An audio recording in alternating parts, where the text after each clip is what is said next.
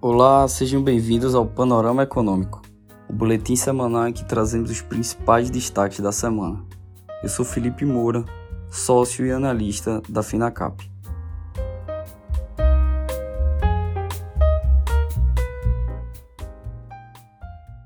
O Ibovespa amargou a terceira semana consecutiva de queda e voltou a negociar na região dos 115 mil pontos. Com falta de catalisadores no mercado doméstico, investidores seguem o clima de maior aversão ao risco que vem crescendo nas bolsas globais. Na falta de catalisadores de ordem macroeconômica, as ações seguem a dinâmica própria e os investidores voltam a atenção para eventos corporativos. Na semana, a saída do CEO da Eletrobras, Wilson Ferreira, o reajuste no preço dos combustíveis pela Petrobras e o avanço das conversas em torno da privatização da Sabesp foram os eventos que movimentaram as negociações. No cenário internacional, os rendimentos dos Treasuries, os títulos da dívida soberana dos Estados Unidos, dispararam na semana, fazendo com que a taxa de 10 anos americana subisse a 4,25%, o maior nível de fechamento desde a crise financeira de 2007 e 2008. O aumento da dívida pública nos Estados Unidos, que tem elevado as emissões de títulos públicos, se somou ao risco de o Federal Reserve manter uma postura conservadora diante da resiliência da economia americana. Na ata da última reunião, divulgada na quarta-feira, o texto revelou que os membros do comitê não se sentem confortáveis em dizer que o ciclo de alta de juros já terminou e que seguirão mais do que nunca dependentes dos dados para tomar uma decisão na reunião de setembro. O Banco Central da China quer impulsionar a economia lenta do país, mantendo sua moeda estável. Isso está se provando ser um ato de malabarismo bem difícil. O Banco do Povo da China cortou várias taxas de juros na terça-feira, mesmo dia em que o país divulgou uma série de dados de julho que pintavam um quadro sombrio para a economia chinesa. O mercado imobiliário do país está em queda há anos, prejudicando gravemente a confiança em uma economia onde o aumento dos preços dos imóveis foi por muitos anos uma fonte importante de riqueza. Dados oficiais mostram que as vendas de casas caíram e os preços estão recuando. A Country Garden Holdings, uma das maiores incorporadoras chinesas, não pagou dois juros de títulos em dólares na semana passada, alimentando uma derrocada mais ampla do mercado, que teve reflexo principalmente nas commodities metálicas.